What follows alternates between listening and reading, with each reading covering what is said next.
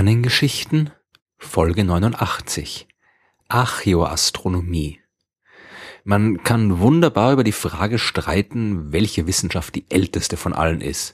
Aber es ist nicht allzu weit hergeholt, wenn man die Astronomie ganz an den Anfang setzt.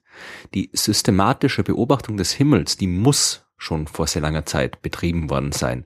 Denn nur der Himmel hat dem Menschen damals die Möglichkeit gegeben, einen Überblick über die Zeit zu bekommen. Heute kann man sich ja kaum mehr vorstellen, nicht über den Verlauf der Zeit informiert zu sein. Uhren sind überall und das gleiche gilt auch für Kalender. Man weiß vielleicht nicht unbedingt immer sofort, wie spät es jetzt gerade exakt ist, aber es dauert normalerweise nicht lange, um es herauszufinden. Und äh, auch wenn man mal zum Beispiel während eines langen Urlaubs den Überblick über das Datum verloren hat, dann weiß man nach ein bisschen Nachdenken doch, ob es jetzt gerade Mittwoch ist oder Sonntag. Und selbst wer keinen Kalender zu Hause hängen hat, der wird Weihnachten nicht verpassen. Und auch die anderen großen Feste im Jahresablauf, die sind so sehr in unser Leben integriert, dass kein Zweifel besteht, wann man jetzt Geburtstagsgeschenke kaufen oder wann man den Weihnachtsbaum aufstellen muss. Früher, da war das anders. Da gab es keine Schrift und keine Aufzeichnung. Es wurde hell und es wurde dunkel und die Tage vergingen. Es wurde kalt und es wurde warm und die Jahreszeiten vergingen. Es war den meisten vermutlich klar, dass hier eine einigermaßen rhythmische Abfolge von Wärme und Kälte, von Licht und Dunkelheit vorhanden ist. Und auch Himmelskörper wie der Mond werden ja in periodischen Abständen heller und dunkler, von Vollmond zu Halbmond über Neumond und so weiter. Aber ohne Wissen über die Bewegung der Himmelskörper war es schwer, diese Rhythmen zu verstehen und bestimmte Tage im Jahr einwandfrei zu identifizieren. Aber das war enorm wichtig, Einerseits aus ganz praktischen Überlegungen, denn man kann nicht einfach warten, bis einwandfrei feststeht, dass jetzt Sommer ist, sondern man muss vorher schon im richtigen Moment die Saat auf den Feldern ausbringen, damit die Pflanzen wachsen können. Wenn man das zu früh im Jahr macht, dann erfrieren die Pflanzen in der Kälte. Macht man es zu spät, dann wachsen die nicht weit genug und der Ertrag wird geringer. Genauso muss man den richtigen Zeitpunkt finden, um die Ernte einzubringen und darf nicht zu lang warten, aber auch nicht zu früh anfangen. Andererseits wurden aber natürlich auch damals schon religiöse Feste gefeiert und für die Priester war es wichtig zu wissen, wann welche Rituale durchgeführt werden müssen. Darum hat man sich eben schon sehr, sehr früh des Himmels bedient, um einen Überblick über den Kalender zu bewahren. Astronomische Instrumente im heutigen Sinn, die gab es damals natürlich noch nicht. Man hatte keine Teleskope oder ähnliche Messinstrumente, man hatte kein Verständnis für die physikalischen Vorgänge, die die Bewegung der von der Erde aus sichtbaren Himmelskörper steuern. Aber man hatte Augen und man konnte Sonne und Mond und Sterne beobachten. Wer zum Beispiel regelmäßig die Sonne beobachtet, der wird dabei merken, dass sie nicht immer über derselben Stelle des Horizonts aufgeht. Mal geht sie weiter im Norden auf, mal geht sie weiter im Süden auf. Genauso ist die Sonne manchmal länger am Himmel zu sehen und manchmal kürzer. Die Dauer des Tages ändert sich im Laufe der Zeit, aber es gibt gewisse Regeln. Heute wäre es recht einfach, die Zeit zu messen die die Sonne über dem Horizont verbringt. Aber in der Steinzeit gab es ja keine Uhren. Man war aber trotzdem nicht ganz hilflos. So ein steinzeitlicher Priester, der irgendwie Bescheid wissen wollte, wie das mit den Tag- und Nachtzyklen ist, der konnte sich zum Beispiel einfach einen fixen Beobachtungspunkt suchen und von dort aus jeden Tag beobachten, an welcher Stelle die Sonne aufgeht.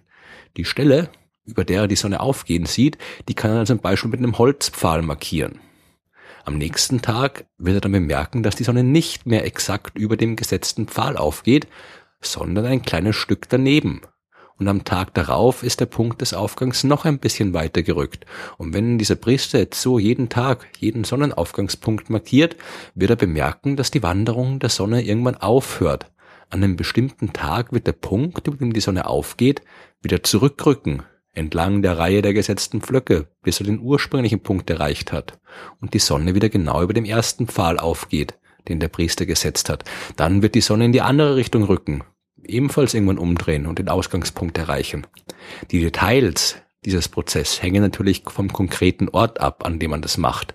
In den polaren Regionen der Erde, ganz hoch im Norden oder tief im Süden, gibt es zum Beispiel Zeiträume, in denen die Sonne gar nicht mehr auf und unter geht sondern die ganze Zeit über am Himmel steht. Aber im Großteil der Welt wird der Priester, der den Lauf der Sonne verfolgt, feststellen, dass die Zyklen sich wiederholen. Der Priester kann mit seinen simplen Holzpflöcken auch äh, markieren, wie hoch die Sonne über dem Horizont steht.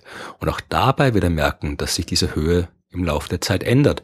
Der höchste Punkt wird immer weiter nach oben wandern, dann wieder sinken, bis er wieder steigt und den Zyklus vollendet. Er wird dabei auch bemerken, dass ungefähr 365 Tag- und Nachtzyklen zwischen zwei aufeinanderfolgenden Höchstständen der Sonne liegen.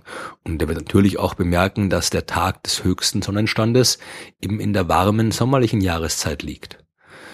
Mit diesem simplen System der Holzpflöcke, die den Stand der Sonne von einem fixen Beobachtungspunkt aus markieren, kann man sich einen ganz einfachen Kalender bauen. Hat man erstmal einen kompletten Zyklus auf diese Weise markiert, dann hat man einen Überblick über ein ganzes Jahr. Sieht man dann zum Beispiel, dass die Sonne heute über einen bestimmten Holzpfahl aufgeht, dann weiß man, dass es jetzt dann zum Beispiel nur noch zehn weitere Tage dauert, bis sie über dem Pfahl aufgeht, an dem sie ihren jährlichen Höchststand erreicht. Man kann jetzt vorhersagen, wann bestimmte Feste zu feiern sind. Man kann vorhersagen, wann man ernten muss, wann man die Saat ausbringen muss und das Jahr nach den Bedürfnissen der Bauern einteilen. Es ist daher kein Wunder, dass wir überall auf der Welt Spuren solcher alten Kalender finden, die aber jetzt natürlich nicht nur aus rein kalendarischen Zwecken gebaut worden sind. Da waren noch viele andere Aspekte mit beteiligt, religiöse, kultische äh, Gründe, warum man solche Anlagen gebaut hat. Die älteste, derzeit bekannteste Anlage dieser Art, die liegt im südlichen Sachsen-Anhalt bei Goseck. Dieses sogenannte Sonnenobservatorium von Goseck oder auch die Kreisgrabenanlage von Goseck ist mehr als 7000 Jahre alt und natürlich nicht mehr im Original erhalten, aber 1991 hat man dort archäologische Spuren gefunden, die auf die Existenz dieser frühen Bauten hingedeutet haben. Man hat da von der Luft aus kreisförmige Gräben gesehen das war an sich nichts Neues. Solche Kreisgrabenanlagen, die kennt man aus ganz Europa. Aber die von Gosek war eben enorm alt, älter als alle anderen. Die ganzen hölzernen Palisaden, die da mal gestanden sind, die waren natürlich schon längst verrottet. Aber aus den Spuren im Boden, da konnte man rekonstruieren, wo sie gestanden haben. Und in Gosek hat man sich entschlossen, die ganze Anlage neu aufzubauen. Man kann die jetzt immer noch besichtigen und sich ansehen, wie das damals ausgesehen haben muss. Steht man im Zentrum des Observatoriums von Goseck, dann ist man von hölzernen Wänden umgeben, die in bestimmten Abständen Lücken aufweisen. Und genau in diesen Lücken sieht man die Sonne zu bestimmten Zeitpunkten im Jahr aufgehen. Geht die Sonne exakt in der einen Lücke auf, dann ist zum Beispiel Frühlingsanfang. Die andere Lücke markiert die Wintersonnenwende und so weiter. Viel bekannter als die äh, Anlage Goseck ist äh, der Steinkreis von Stonehenge, der natürlich aber ein paar tausend Jahre jünger ist. Der ist zwar auch alt, aber Gosek ist noch mal ein paar tausend Jahre älter. Die Steine von Stonehenge, die haben die lange Zeit viel besser überdauert als das Holz von Gosek, aber im Prinzip äh, haben die dem gleichen Zweck gedient, unter anderem dem Überblick über den Kalender zu behalten.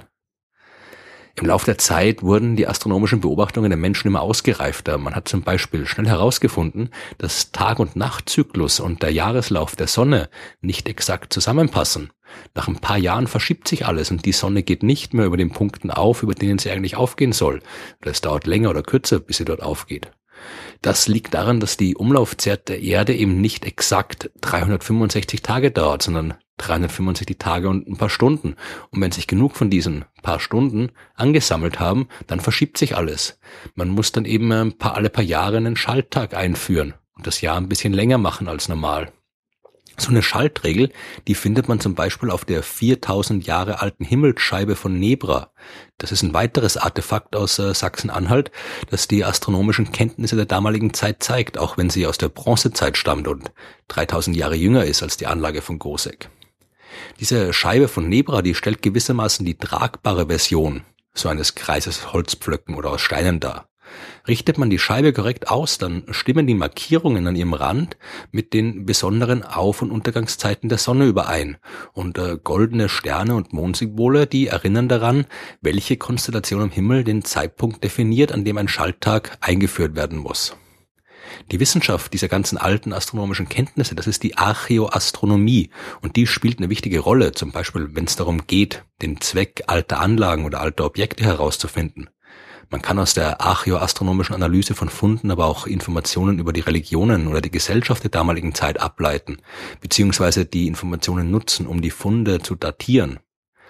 Ob man das, was die Menschen damals getrieben haben, tatsächlich Wissenschaft nennen kann, darüber lässt sich streiten. Es war vermutlich ebenso sehr Religion wie Naturbeobachtung und das eine aus der damaligen Sicht nicht vom anderen zu trennen. Aber eins steht auf jeden Fall fest. Die Menschen, die waren von Anfang an von der Astronomie fasziniert. Und das völlig zu Recht.